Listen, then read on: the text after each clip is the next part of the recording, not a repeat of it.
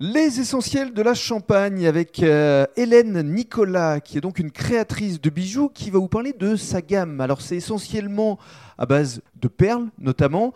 Alors qu'est-ce qu'il y a Des colliers, des bagues Alors des colliers, des bagues, Des des, boucles boucles d'oreilles d'oreilles, des bracelets, euh, voilà.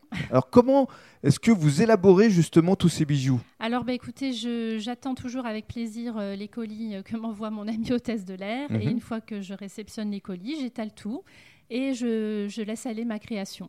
C'est ça, c'est la perle en fait qui vous inspire C'est ça, c'est la perle. Et puis après, ben, je, je me balade quand même aussi beaucoup sur euh, voilà, tout un tas de sites et de, de magazines féminins pour être toujours un peu quand même euh, dans l'air du temps. Mhm. Et puis, euh, donc voilà, je, je crée en fonction euh, de mes inspirations et euh, je vous dis pour être quand même euh, un petit peu dans l'actualité. Alors ça fait combien de temps aujourd'hui Alors, Aficionada a 10 ans 10 ans aujourd'hui, voilà, ça a été créé en 2010, donc j'ai commencé pour, euh, à titre personnel, voilà, Mhm. pour mes amis ou pour moi, et j'ai décidé, parce que ça devenait, euh, entre guillemets, une industrie, euh, de, de créer Aficionada en 2010. hein. Alors aficionada, c'est un petit clin d'œil à vos origines C'est ça, espagnoles. C'est ça, Aficionada, ça veut dire passionné, je crois. passionné et amateur. Et amateur. Alors, hein. c'est féminisé, bien sûr. hein.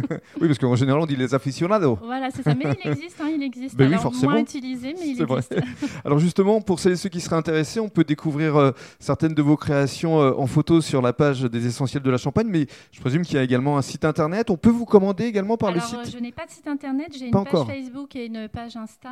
D'accord Euh, donc, en fait, très souvent, moi, les gens me rencontrent sur les salons ou les marchés de créateurs. Ah Oui, mais là c'est un peu compliqué. Là, c'est- en ce moment, c'est compliqué. Donc, euh, j'ai euh, instauré un catalogue confinement, en fait. Donc, tous les jours, je diffuse des photos Mhm. et les gens me contactent euh, via les messages privés euh, pour pouvoir euh, commander euh, les articles qui leur plaisent. Très bien. Et dans le cadre du troisième podcast, vous allez nous parler de l'association que vous avez lancée.